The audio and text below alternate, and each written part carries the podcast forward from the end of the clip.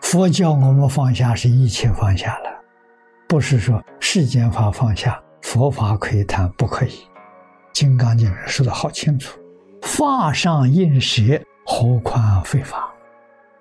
法是佛法，佛法得放下，佛法不能谈、啊。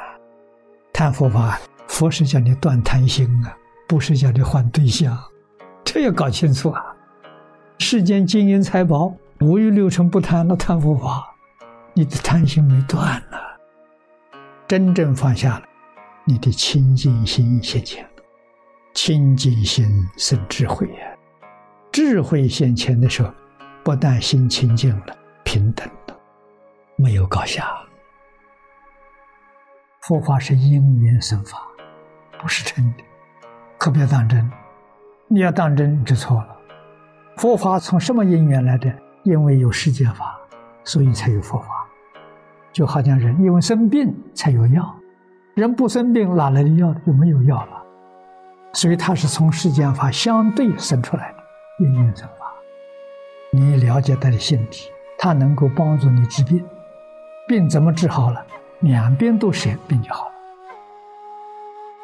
病好了，药也不要了，舍掉，病才真好啊！病好，天天吃药，不又吃出病出来了？佛法是药啊！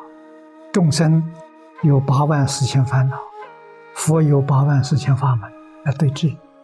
烦恼没有了，你再要药就麻烦了，你得了重病，比那个烦恼病还难治。譬如我们这个眼睛，我们把眼睛啊比作我们清净心，我们眼睛里面落了一粒灰尘，很难过啊。灰尘比喻作世间法，落在里头很难过。我们想把它拿掉，佛法是什么呢？佛法的黄金、金刚钻，好东西啊，放在眼睛里面舒不舒服？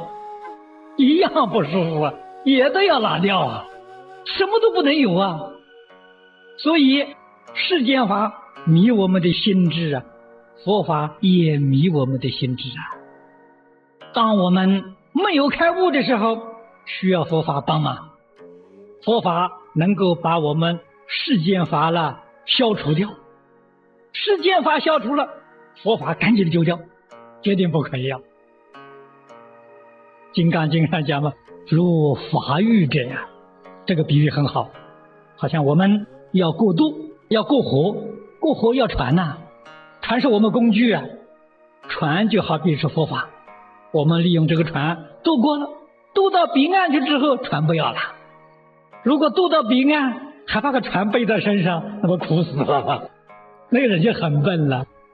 过了河，船就不要了。世间法学掉之后，佛法也不要了。这才是个聪明人。佛不迷人，人自迷呀。学佛法一定要有智慧，一定要舍得，念佛法也要舍。舍了之后啊，才能够得一心。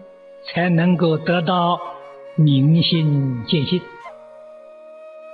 所以，马明菩萨教我们读经、听教，要懂得不着言说相。听经的时候，不要执着言说；看经的时候，不要执着文字。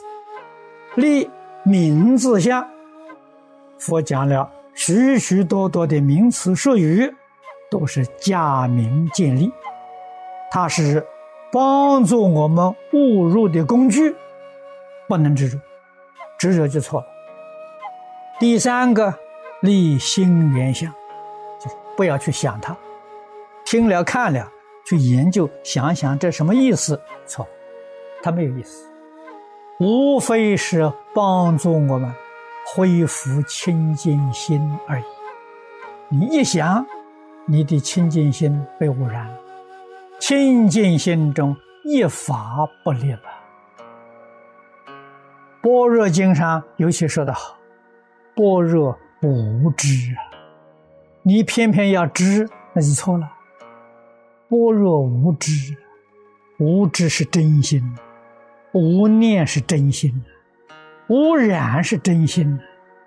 它起作用的时候，无所不知。所以佛菩萨教化众生，众生所提出任何一个问题，他立刻就解答，解答的决定没有错误，这是智慧自然的流露。他为什么有这个能力呢？因为他无知。我们今天为什么没这个能力呢？我们知的太多了，我们是有知而有所不知，人家是无知，所以他做到无所不知。我们要学这个，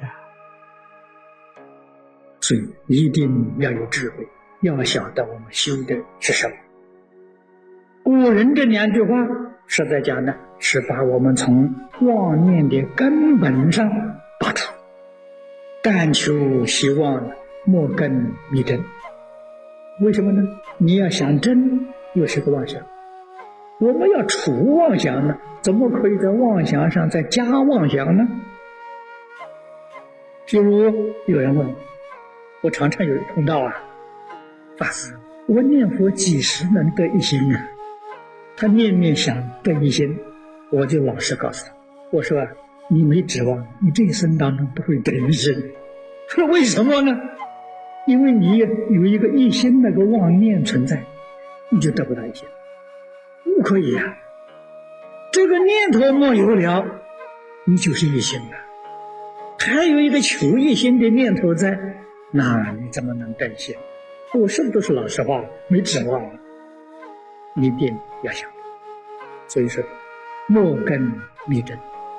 绝不求真，忘的去了就是，忘的去了再想一个真，那就变成妄。我们求生净土，但是愿。我们在日常功夫上没有这个念头，一句佛号老老实实的念到底。你为什么念呢？念就是求生净土。不要一面念一面又要求生净土，那这一面念呢，里面一面呢又有障碍在里头，这个心很难清净。我们讲功夫很难成片，不容易得一心不乱。所以这个愿跟求要辨别的清清楚楚，有愿无求，心是清净的。